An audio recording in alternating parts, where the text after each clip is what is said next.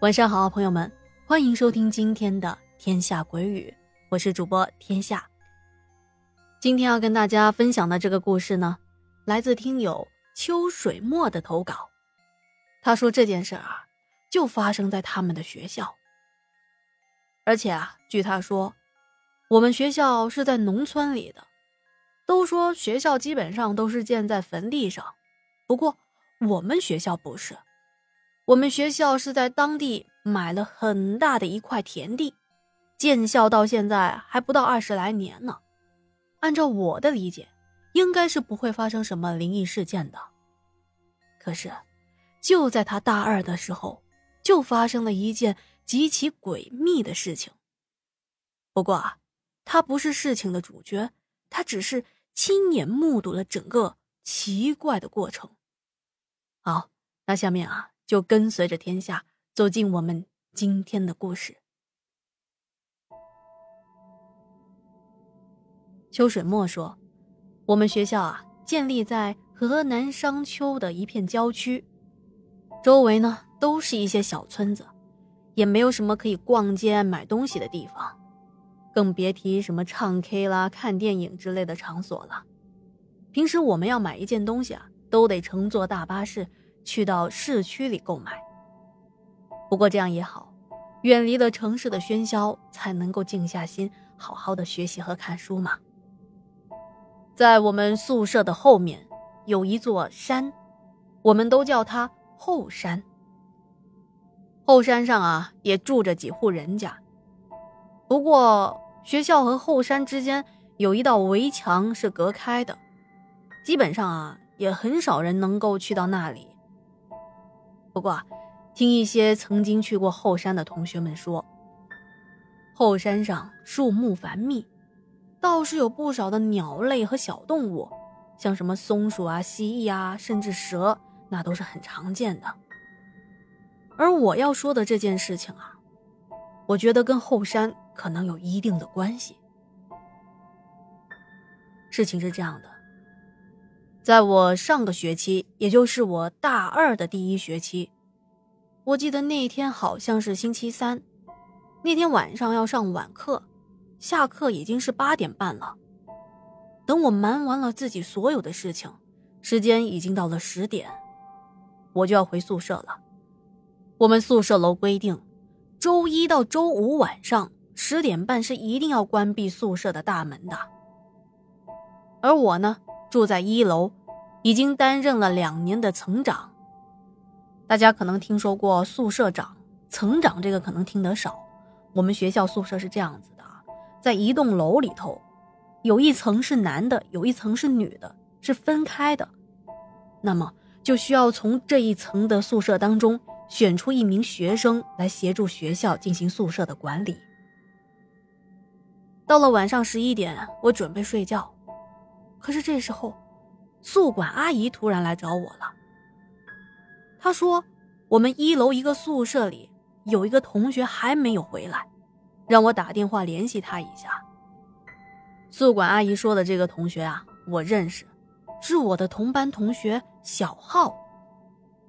一直以来，我们学校对夜不归宿这件事情啊，管理的特别的严格。毕竟这是郊区啊，要是有同学在外头出现什么意外，我这个层长，包括宿管阿姨，甚至是学校，那都是吃不了兜着走的。于是我赶紧给他打了 QQ 通话。可是打了好几次，大概过了十来分钟，他才接起电话。一接通电话，我赶紧问他：“我说你在哪儿呢？都几点了，怎么还不回来？”可是他并没有搭理我。电话那头啊。我听到他在喊他女朋友的名字，青青。我心想，这家伙搞什么呢？于是，我大声的对着电话吼了一句：“干嘛呢？你在哪儿啊？赶紧回来呀！”这时候，他好像突然反应了过来，迷迷瞪瞪的跟我说：“啊，啊，啊，是你啊，水墨，”，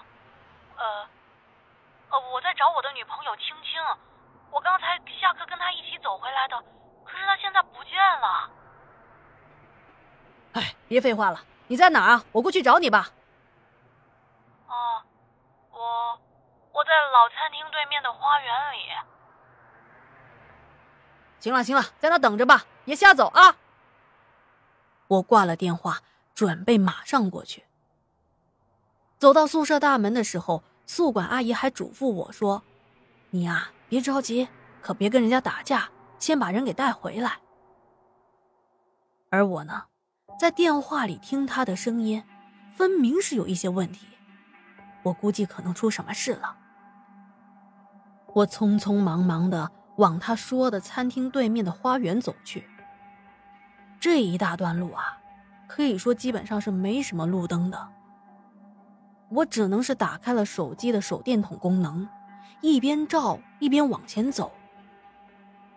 当我来到了他说的这个花园。并没有看到他，我马上给他打 QQ 电话。但是啊，花园所在的这个地方在教学楼的旁边，我们教学楼有信号屏蔽器，所以手机信号并不好。我只能是在花园沿着每一条路仔仔细细的寻找着他，心里在想：这家伙到底在干嘛呀？我一边走一边气愤的想着。这都几点了，真会给我制造麻烦！明天我还要上早课呢。这一不留神啊，脚下一绊，差点摔个狗啃泥。哎呦我天，什么东西啊！差点绊倒我。随着我手电筒的光往地上一照，怎么躺着个人？当我颤抖着把手机照过去的时候，啊！这不是小浩的女朋友青青吗？怎么躺在这了？我赶紧把青青扶了起来，而此时青青昏迷不醒，我立马给宿管阿姨打了电话。阿姨说让我先把青青带回去。这时候我也顾不上什么男女有别了，一把把青青抱了起来。当我抱着青青走出花园的时候。迎面走来了小浩，当时我正想冲过去骂他一顿，可是青青的重量也不轻啊。我勉强的抱着青青，对着小浩喊道：“小浩，你干嘛呢？你女朋友晕倒了，还不过来帮忙？”